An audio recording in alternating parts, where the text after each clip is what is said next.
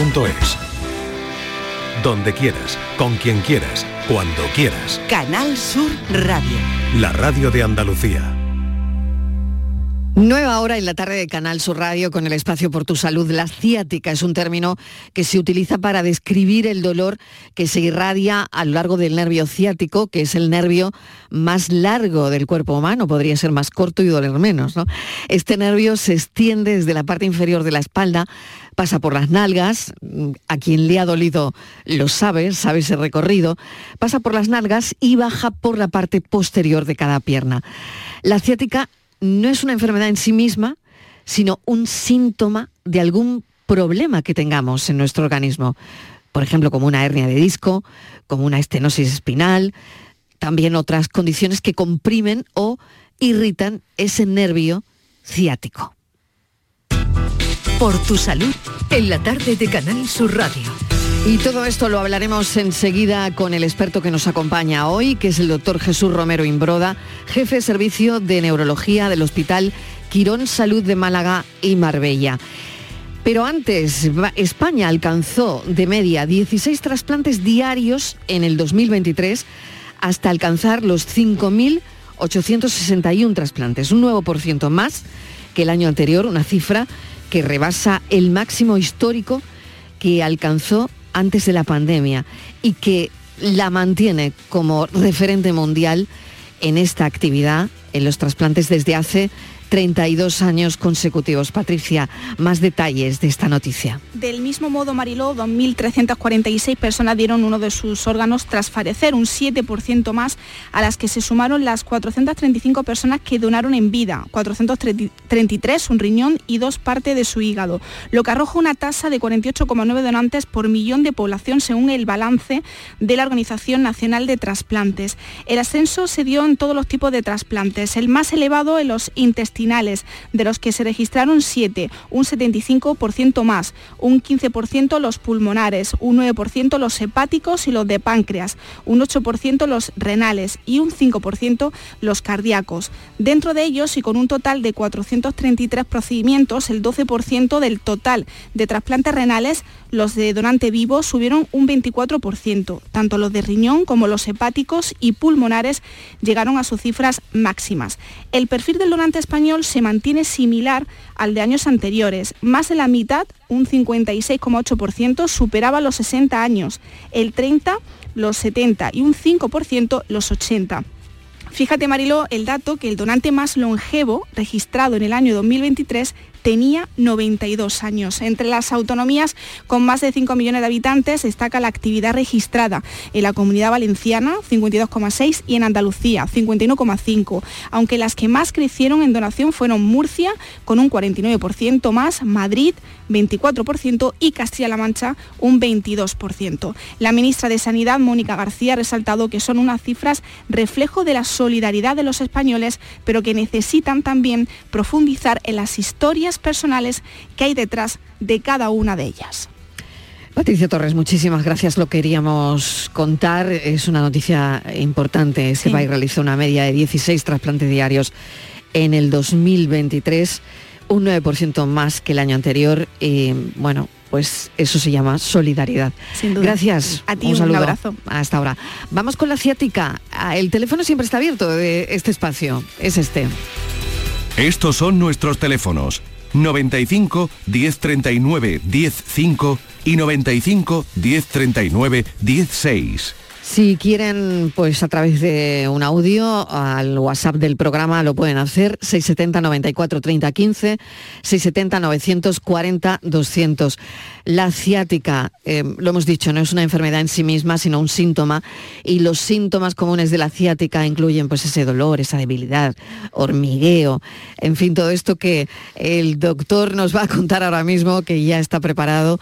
Doctor Jesús Romero Imbroda, bienvenido, gracias por acompañarnos. Muchas gracias a vosotros buenas tardes por la invitación. Bueno, em, a ver, la ciática, el, dolor, esa debilidad que, padecemos, el, el, hormigueo, el ardor, todo eso son síntomas comunes, ¿no? Así es, ¿no? Yo creo que lo has explicado de manera resumida, pues muy bien, ¿no? En la introducción del programa, y es algo que yo creo que muchos oyentes, si no todos, eh, han tenido la experiencia o han conocido a alguien con la experiencia de haber sufrido un dolor de ciática, ¿no?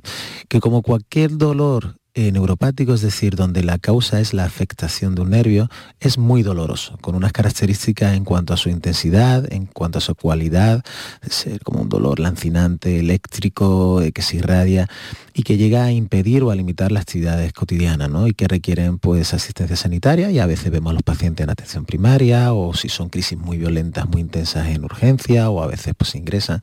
Y como tú has comentado, pues la causa es variable, ¿no? Los motivos son variables, no solo hay un origen compresivo por una hernia discal, que sería la causa más frecuente, sino hay, puede ser incluso por inflamación de la raíz del nervio, eh, otras causas compresivas, eh, incluso lesiones eh, tumorales poco frecuentes que puedan ser comprimientos.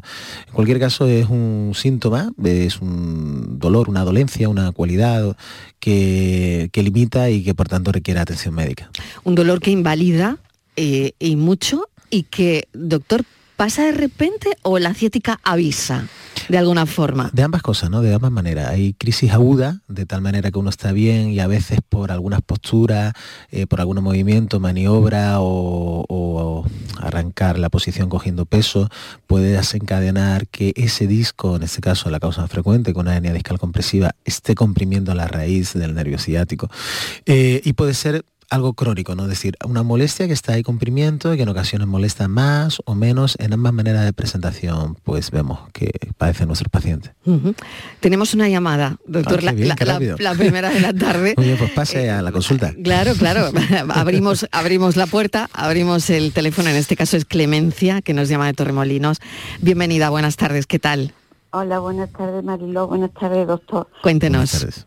Mire, yo en concreto no exactamente para el nervio ciático.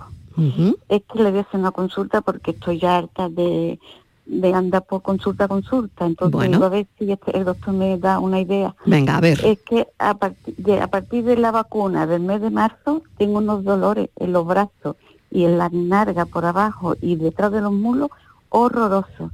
Ya he tenido cortisona, he tenido antiinflamatorio y ahora ya me, me, estoy, me están dando eh, gabapentina y ya no sé lo que hacer, porque es horroroso lo que me duelen los brazos y, los, los Bueno, pues... de, lo que es? Eh, bueno, pues lamento su, su, dolencia y bueno, comentarle que, bueno, en algunas ocasiones, sí es cierto que vacunamos a toda la población, ¿no? Y a veces por asociación temporal se puede vincular a la vacuna o no. En cualquier caso, pues la recomendación, eh, entiendo el peregrinaje que ha hecho buscando una solución, pero que vaya a un servicio de neurología donde se le pueda explicar, se le pueda explorar y se le pueda identificar cuál es la causa de su dolencia y poner tratamientos, una polineuropatía, otra serie de circunstancias, incluso la fibromialgia, y, habría que hacerle pruebas en concreto, ¿no? Yo creo que requiere una valoración presencial, más algo que, podamos iluminar desde, aquí, aunque estamos cerca, ¿eh? el estudio está cerca de Tormolino. sí, es verdad, sí, es verdad que, estamos, estamos cerca, pero claro, pero requiere, requiere un manejo más avanzado. Exactamente, Clemencia, pues eh, a usted la tiene que ver un neurólogo, ¿no? ese, ese es el consejo. ¿La ha visto un neurólogo, Clemencia? No, pues, pues la doctora me ha dicho, me ha mandado este, este tratamiento para cinco días, que me mandará un internista. Entonces yo lo que voy, voy a hacer, mm, ya que voy, que llevo, estoy desesperada. ¿Por qué desesperación lo que me da? Pues usted diga que ha hablado con Canal Sur, en Canal Sur con un neurólogo que ha sugerido que lo vea un neurólogo y que le mande un neurólogo y estaremos que mejor un neurólogo, ¿no? Sí, ¿De acuerdo? Un, Venga, un, internista puede dar un enfoque inicial, ¿no? No, para nada. No, no, para nada, para nada, todo lo contrario, que estamos aquí para eso. Estamos aquí para eso, Clemencia, para orientar, tratar de orientarles, ¿no? Exacto, por eso he llamado, digo, a ver claro, menos... Claro que sí. Eh, es verdad lo que decía el internista, pero bueno, es... Eh, eh, a ver, bueno, eh, tiene... primero el tratamiento, si el tratamiento no funciona, al internista, ¿no?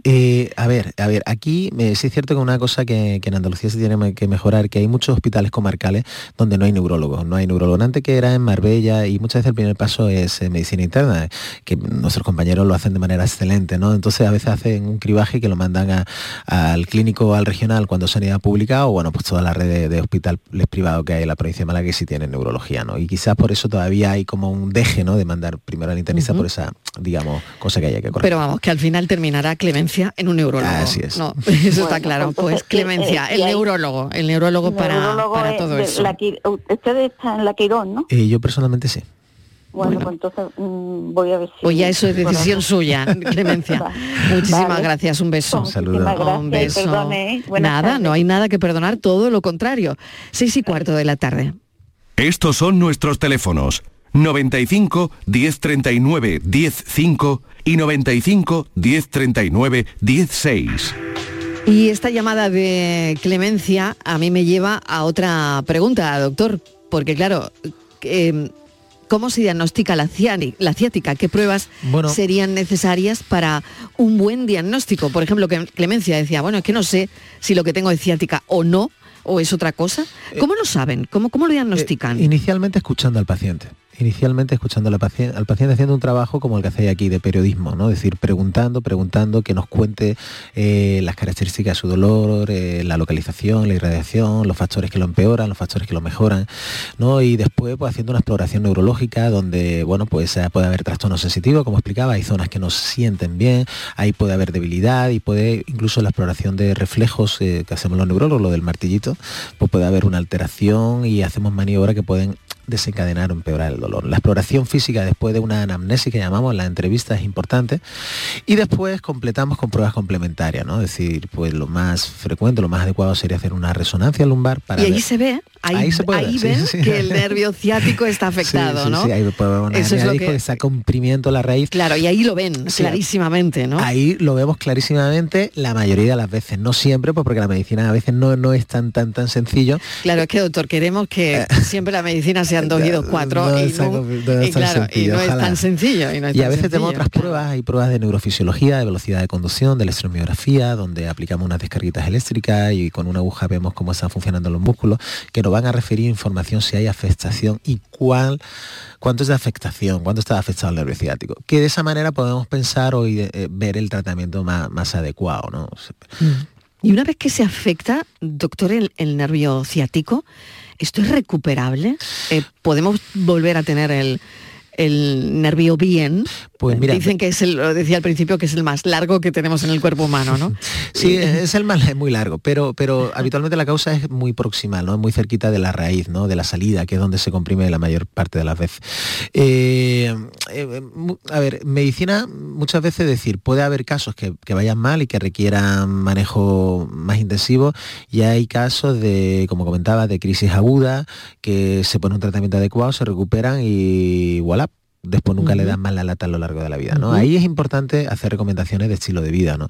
Si hay sobrepeso, hablamos que, la ciática aparece entre los 30, 40, 50 años y que se asocia también con el estilo de vida y con el sobrepeso. ¿no? Si alguien pues, se cuida un poco más, eh, el ejercicio físico es adecuado para proteger, fortalecer la musculatura paravertebral y pierde un poco de peso y deja de cargar peso o lo hace de una manera más ergonómica, pues puede mejorar y puede no darle la lata. Incluso, fíjate, vemos pacientes que tienen una resonancia, una hernia de disco, que después van bien, y a los que van bien después no le hacemos ninguna resonancia a lo largo del tiempo. Pero si por lo que sea, yo tengo la experiencia de haber hecho resonancia por otro motivo, digo, hombre, mira, la hernia de disco que tenía este chico o esta chica, pues ha mejorado, ¿no? Pues porque hizo las cosas bien, hábito de vida saludable, ¿no? Eso sería la historia, entre comillas, más bonita, ¿no? Claro, Se resuelve solo, pasa la crisis y va bien. Y va bien. Eh, ¿Opciones de, tratamiento? ¿Cómo, ¿Cómo, lo tratan? Bueno, pues primero haciendo lo que hacían los médicos hace dos mil años, recomendaciones de estilo de vida. Eso es importante, ¿no? Pues que la silla tenga una, postura adecuada, el sobrepeso, ejercicio físico, evitar...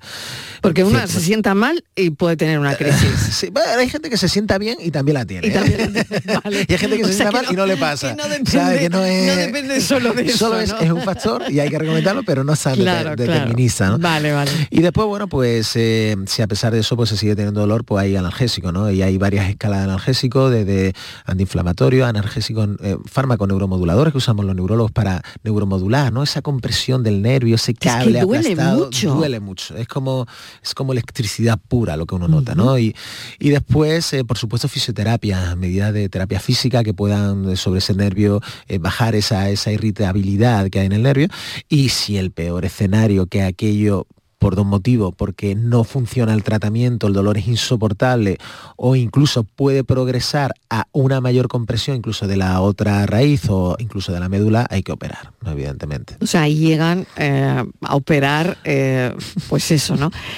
Cuando ya no es la última, el último escalón, por así decirlo, ¿no? Como toda medicina también, a veces puede ser de las primeras opciones. Es decir, cuando radiológicamente vemos una, una hernia Algo muy terrible, terrible, y sabemos, como, como cuando uno va al dentista y se le quita el diente, ¿no? Es decir, eh, podemos marear, podemos torear, pero mm. podemos ahorrar Pero esto ya no podemos salvarlo, ¿no? Claro. o sea, hay recomendación, vamos, mm. y, como cargamos esa posibilidad de manera muy precoz. O sea que depende del paciente, depende del diagnóstico y, y no siempre van a dar esa oportunidad al paciente si ven desde el principio que el nervio ciático está muy afectado. Así es. ¿Cómo es la, cirugía? ¿Cómo se opera el nervio ciático? Bueno, hay varios tipos de técnicas, ¿no? Es decir, la evolución de la neurocirugía en ese aspecto ha desarrollado técnica mínimamente invasiva, ¿no? con, incisiones mínimas y donde se, digamos, se corrige ese, nervio, el, nervio aplastado, ¿no?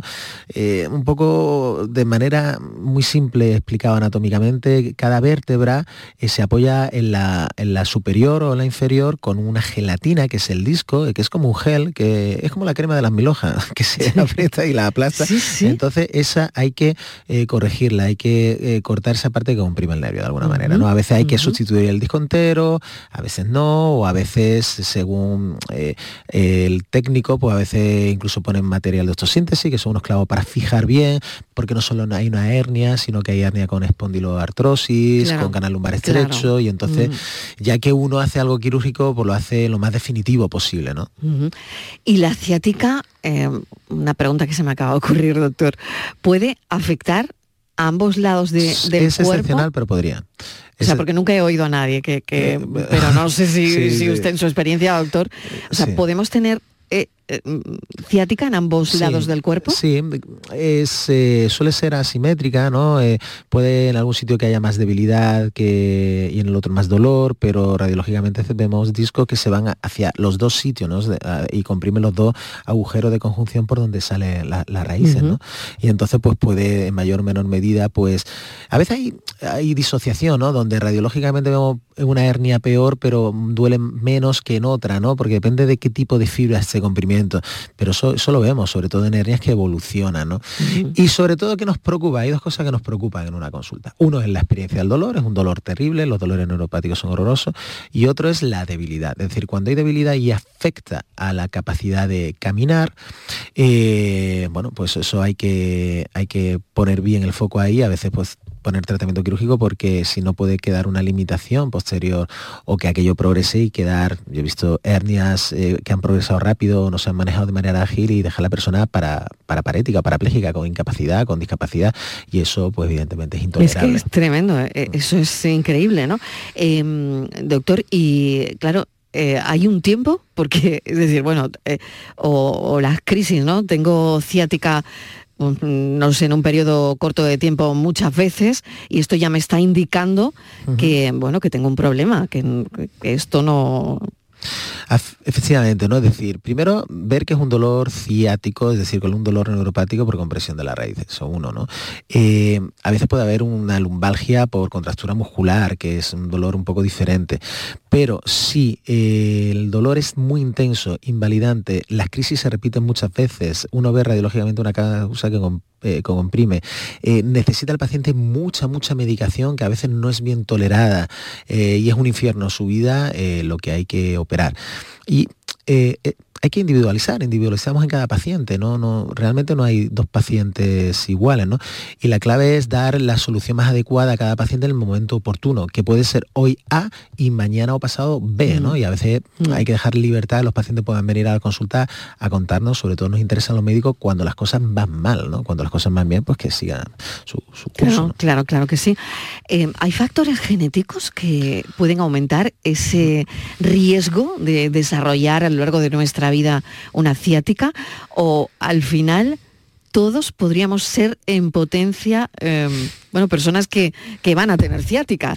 Pues bueno, sí, hemos visto sobre todo, vemos en consulta gente joven, gente joven incluso, hay chicos y chicas de de veintipocos años, incluso de diez y largos, ¿no? Eh, que empiezan a tener eh, dolor eh, ciático, dolor, una lumbociatalgia, y a veces hay consideraciones genéticas y le preguntas, ¿no? Oye, tu padre, no, mi padre se operó, mi madre se operó y mi tío también, y a veces genéticamente los agujeros de conjunción, que son los agujeros en las vértebras por donde sale el cable, son un poquito más estrechos, vemos, ¿no? Entonces, como hay una cierta susceptibilidad, sobre todo en gente que además son, es delgado, deportista, pero desarrollan crisis. Y bueno, como el dolor es tan terrible, pues a veces cuando hay una causa anatómica identificada, pues se corrige quirúrgicamente, ¿no? Que es lo más adecuado. Muy bien, eh, vamos a pedir un mensaje de audio que tenemos por ahí. Venga. Buenas tardes, Juan Antonio de aquí de Córdoba. Hola, Juan Antonio. yo llevo con ciática ya muchos años. Empezó, además me daba una crisis una vez al año. Y más o menos pues se me pasaba una semana, dos semanas y lo iba controlando con fisioterapia que yo me pagaba por mi cuenta, en fin. Ya los últimos dos años ha ido ya a más. Atrás cuatro crisis al año y ya con medicación, tomando antiinflamatorios, tomando pregabalina, forticorten, eh, diazepam por la noche, vamos, mm, muchísimas pastillas. Y a día de hoy la tengo en el lado izquierdo, se va por la narga, gemelo, hasta el mismo empeine me llega. Entonces mi pregunta es la siguiente, que si el tema de pastillas, pastillas, pastillas, mm, ¿quién me puede dar eso más a fondo y dónde puedo ir para que, de dónde viene esa solución o esa operación, o si está pinzado el nervio, no sé. Es que ya mucho tiempo ya me incómodo lo siguiente, ya como ya que uno vive con esto y se acostumbra, pero ni para dormir muchos días. Gracias y buen trabajo equipo. Gracias, madre mía. Pues es la experiencia de, este oyente. Me parece que iba conduciendo, entonces yo, no sé si se dedica em, al transporte, eh, que podría ser, pero bueno, no lo sé. Esto, claro, esto también me imagino que dependiendo a lo que te dediques, en lo que trabajes, pues sí, también afecta, si fuéramos a Holmes y pensáramos que un señor que es transportista y que está mucho tiempo en la misma postura, eh, cuando ya ha tenido una, esta dolencia, pues a veces la recuperación es más compleja. Eh, podríamos seguir jugando a Holmes e intentar adivinar por el timbre de voz la edad, que a lo mejor yo estimaría que puede tener unos 48 años, una cosa así, fíjate. Y después, pues él cuenta, ¿no? Una, un caso de ciática que no va bien, ¿no? Es decir, que no va bien, era una crisis muy episódica, que era asumible, pero que en los últimos tiempos se ha vuelto muy periódica y que a pesar de Mm, medicación combinada, ¿no? La combinación de, esteroides, de corticoides como antiinflamatorio potente y neuromoduladores como la pregabalina, pues no va bien y encima pues tiene afectación en el descanso nocturno por el dolor, de tal manera que este es un escenario clínico sin conocer su resonancia, sin solo escuchando al paciente, sin conocer su electromiograma de planteamiento quirúrgico, ¿no? Por ser una persona joven, por ser identificar que no va bien. Y entonces eh, eh, ¿Por qué? Porque además esto, entre comillas, se puede curar, ¿no? Es decir, si tú liberas ese nervio, puede estar sin dolor y sin tratamiento, que sería el mejor final también. Entonces, pues efectos secundarios de corticoides a largo plazo, de neuromoduladores, si el hombre conduce a tomar pastillas que a lo mejor te pueden, pues tampoco Pero tremendo, ¿no? Claro, claro. Entonces, bueno, pues hay que, eh, yo iría ya directamente a terapia quirúrgica. ¿Quién puede operar esto? Traumatología o neurocirugía, ¿no? Es decir, traumatólogos se dedican a operar columna eh, y neurocirugía, ¿no? Pues Porque hay que identificar primero dónde está el problema. Si el problema está en la columna, ¿no? sí, pero bueno, seguro que tiene una hernia de disco. No, no, no, creo que no ha dicho el lado, ¿no? Pero, pero vaya, habría que revisarlo y yo, si yo lo hubiera en consulta ahora mismo, lo derivaría a operar, seguro. Claro, porque ya no, es decir, la fisioterapia, que también quería hablar de ello, en, esto eh, no ha funcionado tampoco. o sea, no funciona el tratamiento y no, funciona la fisio, ¿no? Ha probado todo, la ha hecho de manera razonable, ha sido paciente, ha hecho los pasos que hay que dar, pero en la repercusión de su actividad cotidiana yo creo que es grande y que, y que es criterio eh, quirúrgico conforme él ha relatado su historia, ¿no? De manera clara. Estamos hablando de la ciática con el doctor Jesús Romero Imbroda, jefe de servicio de neurología del Hospital Quirón de, Málaga y Marbella. Y eh, vamos a recordar los teléfonos del programa, una pequeña pausa y enseguida volvemos a hablar de todo esto. Hemos hablado de los factores genéticos, hemos hablado de cómo afecta a la vida diaria la ciática y me queda preguntarle por el estrés. ¿El estrés tiene algo que ver con la ciática? Lo hablamos enseguida. Estos son nuestros teléfonos 95 1039 105 y 95 1039 16. La vida es como un libro y cada capítulo es una nueva oportunidad de empezar de cero y vivir algo que nunca hubieras imaginado. Sea cual sea tu próximo capítulo, lo importante es que lo hagas realidad. Porque dentro de una vida hay muchas vidas y en Cofidis llevamos 30 años ayudándote a vivirlas todas. Entra en cofidis.es y cuenta con nosotros. Úbeda, cuna del renacimiento andaluz y patrimonio de la humanidad. Hoteles con encanto en lugares increíbles. Adéntrate en el renacimiento del sur de España, donde disfrutar de un turismo con unos servicios al visitante de excelencia. Sumérgete en su historia. Úbeda. Ven, te sorprenderá. En cofidis.es puedes solicitar financiación 100% online y sin cambiar de banco. O llámanos al 900 84 12 15. Cofidis, cuenta con nosotros. Canal Sur Radio, la radio de Andalucía. Bormujos más limpio es cosa de todos. No la cagues. Tu mascota deja sus cacas. Tu obligación es recogerlas. Son pequeños gestos que hacen grande nuestra ciudad. Tu pueblo limpio es cosa de todos. Campaña promovida por el Ayuntamiento de Bormujos y Urbaser. El mismo electrodoméstico, la misma garantía, pero hasta el 50% más barato. ¿Dónde? Solo en tiendas El Golpecito. Electrodomésticos nuevos con pequeñísimos defectos y grandísimos descuentos. Tiendas El Golpecito. En Alcalá de Guadaira, calles Naranjo, Mairena y Polígono Recisur. Y en Utrera, calle Corredera. Tiendaselgolpecito.es 955 68 76 11. El resumen de la actualidad del día, con toda la información y la última hora del deporte, el análisis de la economía que tanto te afecta, las entrevistas que te aclaran lo que pasa. Todo lo que necesitas saber para estar informado lo tienes en El Mirador de Andalucía, de lunes a viernes, desde las 7 de la tarde con Natalia Barnés. Contigo somos más Canal Sur Radio. Contigo somos más Andalucía. Estos son nuestros teléfonos 95 1039 105 y 95 1039 16. Dejaba una pregunta en el aire. Estamos hablando con el doctor Jesús Romero Imbroda, jefe de servicio de neurología del Hospital Quirón Salud de Málaga y Marbella. Em, yo le preguntaba, doctor, por el estrés, eh, si esto puede desencadenar o empeorar los síntomas de una ciática. Bueno, vamos a, a, pensar que estamos hablando del estrés emocional, ¿no? Porque hay estrés físico, ¿no? Estrés físico térmico, estrés de cambio de temperatura, que también influye, ¿no? En contracturas musculares. O sea, el frío influye. El frío ¿no? influye, un golpe de frío, un golpe de calor, ¿no? Todo uh -huh. eso influye. Pero la verdad es que el estrés, al final, como cierto grado de tensión, no solo emocional, sino física, puede eh, conllevar posturas anómalas y aumento de, bueno, eso de contracturas musculares que si hay una susceptibilidad uh -huh. de, de ciática lo puede, lo puede empeorar. También tengo que decir que hay gente muy estresada que no tiene ciática y gente muy tranquila que sí la tiene. O sea, es un factor o sea, no le podemos pero, echar a todo la culpa, ¿no?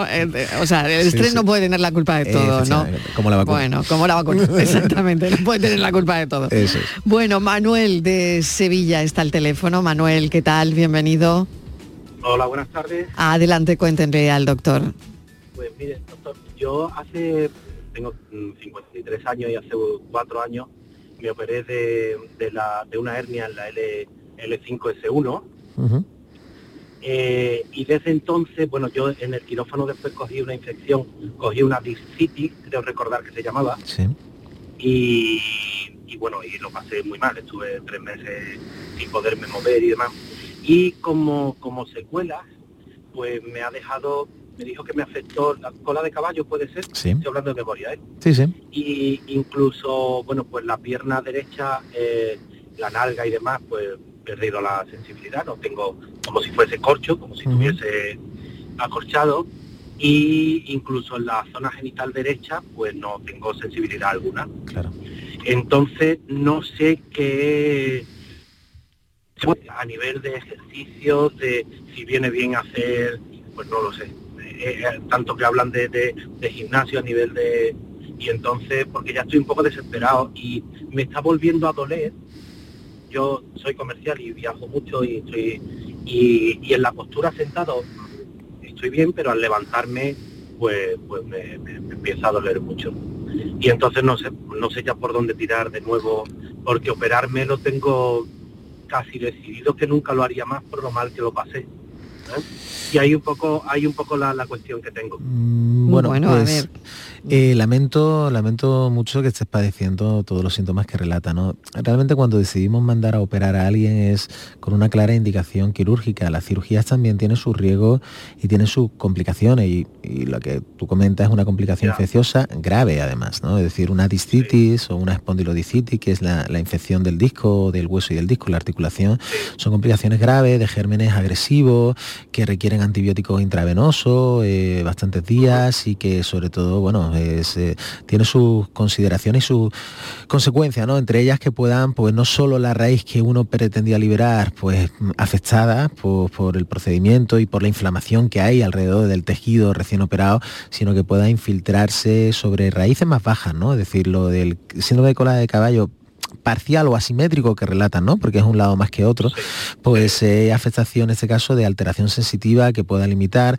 Y ahí, bueno, eh, ahí es, eh, lo bueno que tienes es que eres joven, ¿no? Es decir, con tu edad, 52, ahí a veces recuperación de las raíces, haciendo hábitos de vida saludable, ejercicio, si el trastorno sensitivo muy, muy, muy relevante, pues se pueden usar neuromoduladores. Entonces, bueno, yo transmitirte, transmitirte este, paciencia y transmitirte esperanza también, ¿no? Es decir, que a veces, bueno, pues si, si tú de manera prolongada conduces, pues sobre todo eh, compénsalo con movimiento, con andar o con correr y, bueno, y en cualquier caso, aunque tú no consideras una intervención, pero a lo mejor una nueva resonancia para ver cómo está todo, pues podría estar bien, ¿no?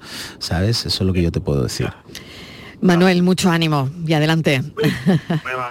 gracias, un saludo. Victoria nos está llamando desde Granada. Victoria, ¿qué tal? Bienvenida.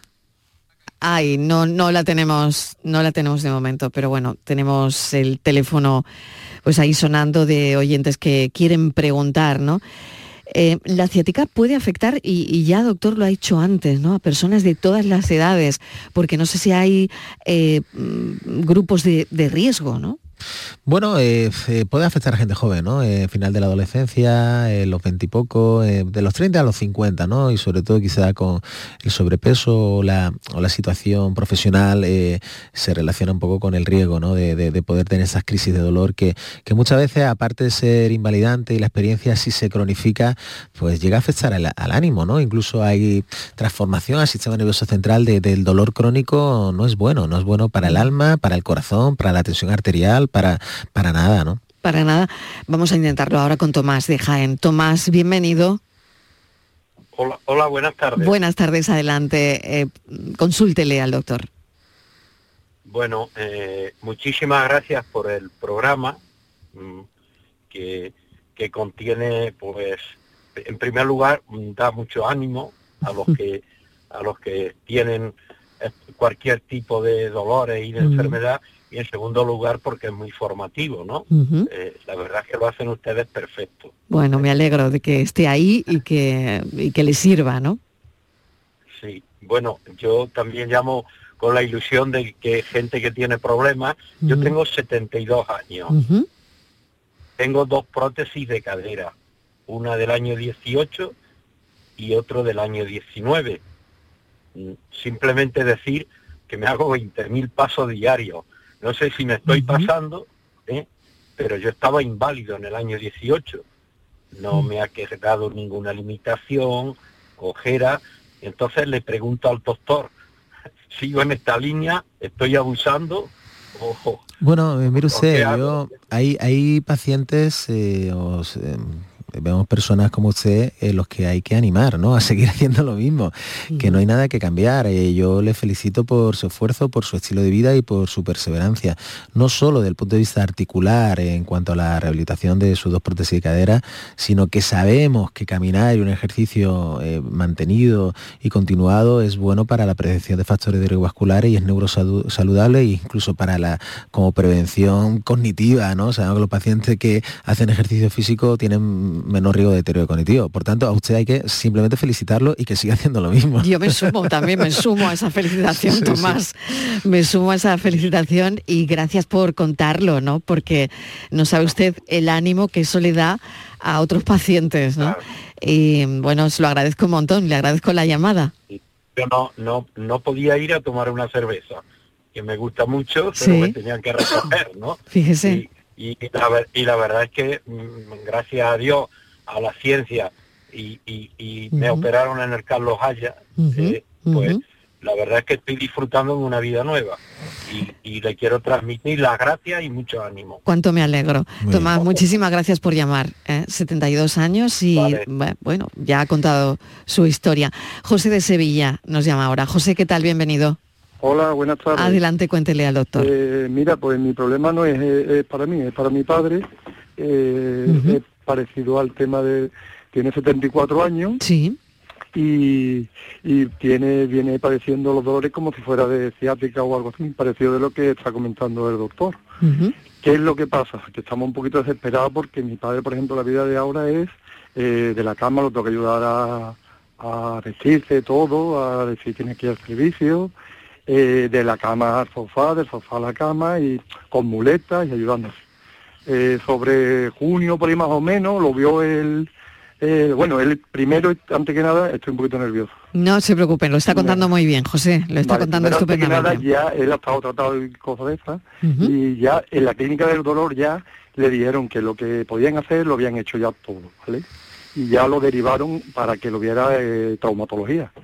Y ya, por ejemplo, en junio, que creo yo recordar, junio, julio, más o menos por esa fecha, eh, lo vio el traumatólogo, le mandó las pruebas, le mandó resonancia, eh, que la resonancia ya la tiene hecha, pero le mandó también una prueba, mm, un, electromiograma por decir, es que no sé si es eso o no.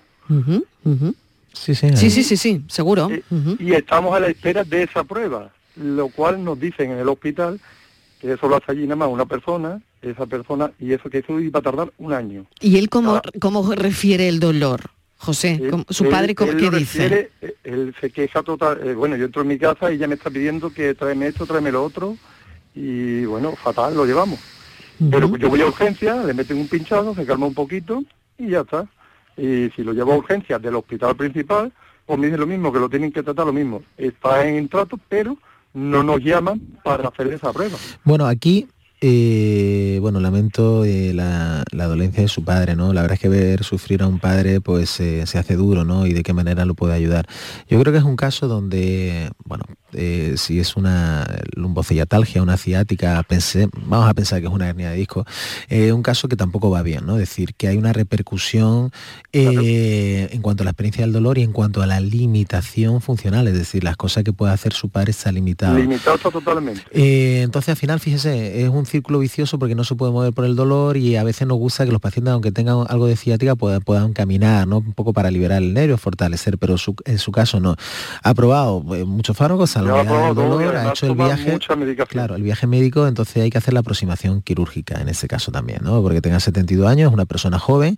No, tiene 74. 74, igual de joven. Y entonces lo que, lo que sí que hacer esa aproximación quirúrgica, aparte de resonancia, pues se puede completar con el electromiograma. El electromiograma y nos va a dar el grado, el grado de repercusión sobre la raíz, el grado de afectación y, sobre todo también nos va a dar un poco pronóstico la recuperación quirúrgica, que a veces está bien, ¿no? Eh, decirla, yo eh, toca otro aspecto que un poco la accesibilidad al sistema, al sistema público, ¿no? Que nos no encantaría que fuera excelente, que fuera rápida, o que en ese caso fuera, hubiera un fast track, ¿no? un acceso rápido para decir este no va bien y que entrara, ¿no? A veces quizás yo me pongo la bata de la pública porque yo también soy sanidad pública y quizás tengamos que reflexionar para hacerlo mejor, ¿no? Hacer que nuestros pacientes tengan eh, más accesibilidad pues para, para hacerlo más rápido y no esperar una prueba un año pues porque en ese año va a estar sufriendo, va a estar pasando mal o el, riesgo un año, no sé, un año dijo el, yo creo que, que es demasiado, es decir, sin conocer la lista de espera, porque a veces esos casos cuando van eh, los pacientes a varias urgencias se vuelven preferentes y, también se les llama antes, ¿no? Entonces yo un poco posiblemente la solución quirúrgica sea la más adecuada y que seguro que lo llaman para hacer lo que haya que hacer y, que yo espero que su padre se pueda curar lo antes posible. Pero, por ejemplo, yo ahora, ¿qué, tendría que hacer? ¿Me voy a urgencia o, sigo esperando? Si su padre está rabiando, yo lo llevaría a urgencias. Yo lo llevaría a urgencia y que lo viera un traumatólogo, que lo vea un neurocirujano en la urgencia. ¿Vale? Cada vez que lo llevo a urgencia, por ejemplo, que es en Sevilla, en Balmi, pues, me dice que eso tiene que ir por el sistema, por el, por el médico de, de la bueno, pues, pues puede decir, pues mire, habla con Canal Sur, que me ha recomendado que como ya ha ido un montón de veces urgencia, pues de qué manera lo puede ver un traumatólogo, un neurocirujano, el que sea accesible, que se encargue de ese, en ese hospital de, resolver el caso lo antes posible, que le manden preferente o que lo pueda ver en la guardia. El, problema es si su padre está rabiando, ¿no? si está rabiando no lo puede tener en casa así, ¿no? Y, ese es el problema y la pescadilla que se muere la cola, porque también es cierto que, bueno, que, igual no es... bien y en otra pues Claro, claro, que, igual no, no es un no es una urgencia como tal, bueno, pero sí que está rabiando el hombre. medicina pasa, pasa como esto, ¿no? Decir que hay situaciones que pueden no amenazar a la vida, pero, pero, amenazan enormemente a la calidad de vida, ¿no? Y también te tienen que ser atendidas rápida, ¿no? Totalmente. claro, pues José que hay alivio y ojalá se pueda resolver cuanto antes. Entonces le doy a urgencia otra vez y que me echen cuenta. Sí, sí, sí, sí.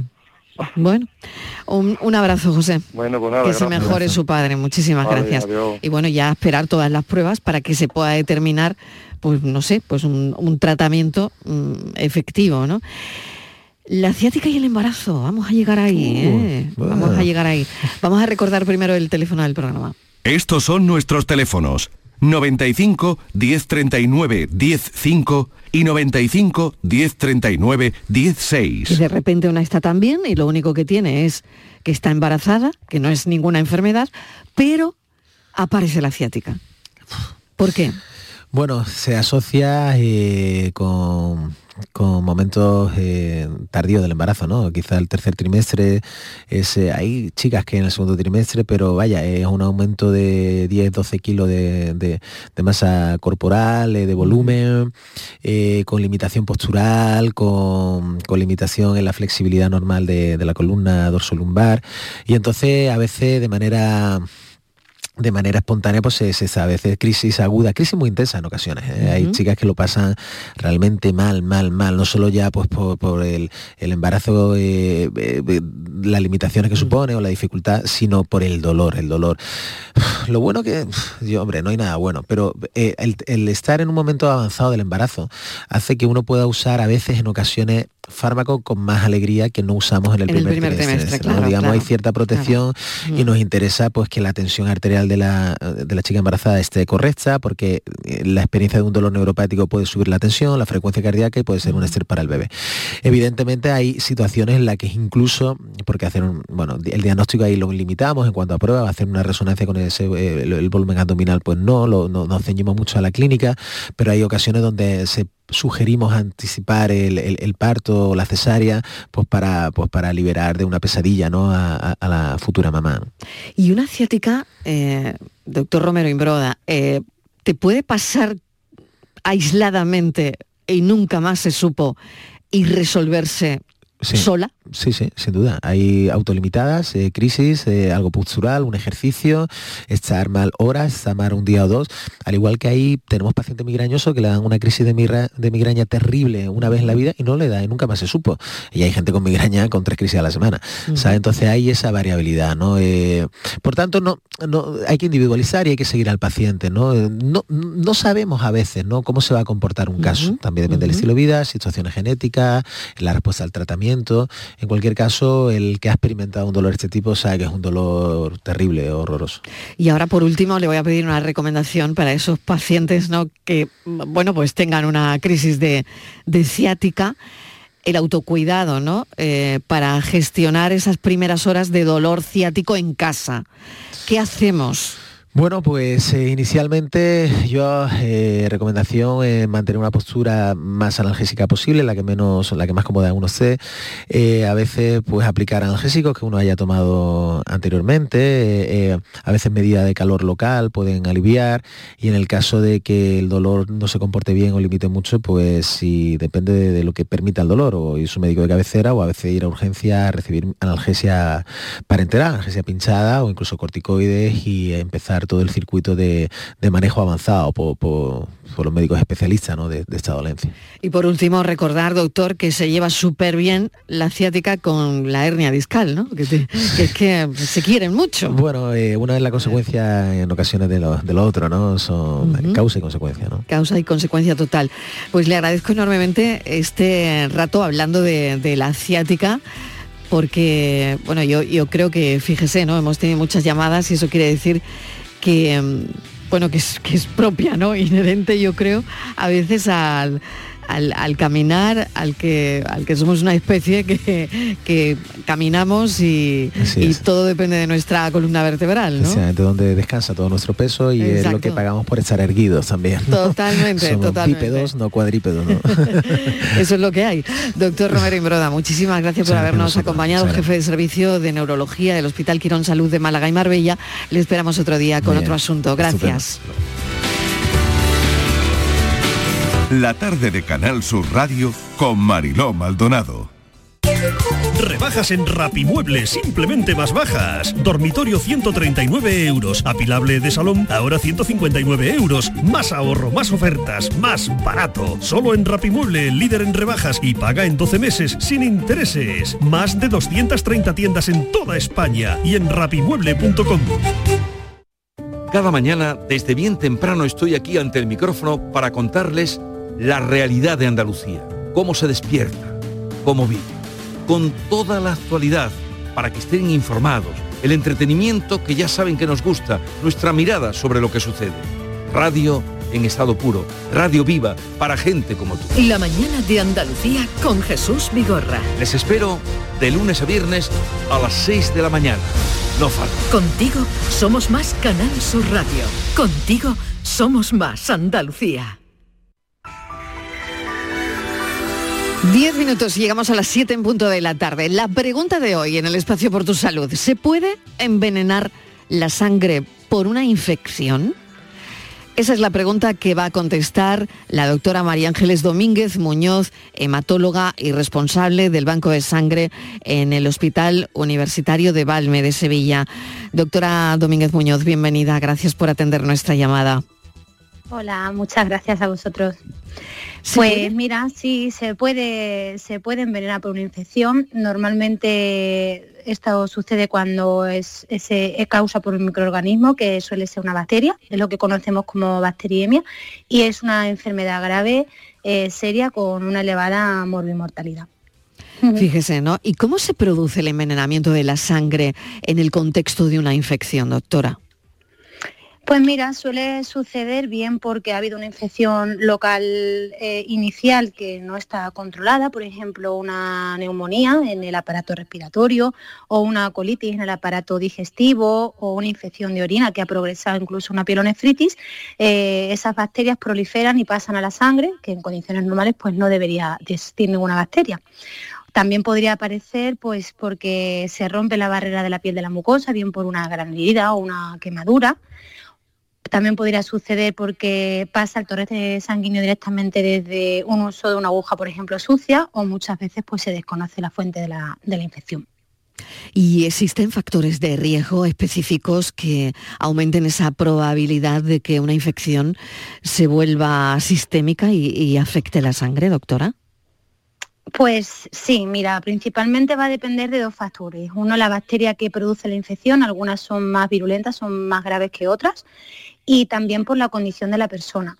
Los factores que más aumentan la probabilidad de desarrollar pues, una septicemia o una bacteriemia, pues primero la enfermedad basal que tenga, pues si tiene muchas patologías crónicas, pues, por ejemplo pues la diabetes, eh, y también el aumento de, las estancias hospitalarias, que se haya estado una persona ingresada pues mucho tiempo. Eh, también pues el envejecimiento de la población, porque los ancianos su capacidad de, de defenderse de las bacterias pues con la edad va disminuyendo, al igual que los recién nacidos, que bueno, por su propia inmadurez del sistema inmune, la exposición, por ejemplo, de organismos en el, al canal del parto, su piel es más finita, también son más propensos a poder tener bacteriemia. Y luego, bueno, pues el cáncer, la quimioterapia, eh, bueno, tener enfermedades que son inmunodeficiencias primarias, VIH, recibir, por ejemplo, tratamiento inmunosupresor. También otros, puede ser portadores de catéter venosos o marcapasos, alteraciones cardíacas o incluso pacientes a los que por otro motivo se le ha quitado, se le ha quitado el bazo. Entre otras, podría enumerar muchas. Claro, y, y doctora, ¿infecciones comunes te pueden llevar a esto? ¿Alguna infección común de las que conocemos? Hombre, eh, no es lo habitual, pero una neumonía en un paciente oncológico que en vez de tener pues 2.000 de defensas, pues tiene cero, pues lógicamente una bacteria o sea, puede ser mucho más frecuente en este tipo de pacientes y la neumonía o por ejemplo las infecciones de orina, que el foco inicial sea pues eso, una simple infección por las condiciones, esa bajada de defensa o esa inmunodepresión sí puede favorecer que la, que la bacteria pase a la sangre. No es lo más común. ¿Y, cómo afecta el envenenamiento de la sangre eh, a la función del sistema inmunológico y, a su capacidad? Porque bueno, sabemos que, bueno, que tenemos capacidad para combatir las infecciones, que ahí están también eh, los antibióticos que nos ayudan, pero, pero eh, es verdad que todo esto termina afectando al sistema inmunológico de tal manera que es, es difícil combatirla, ¿no?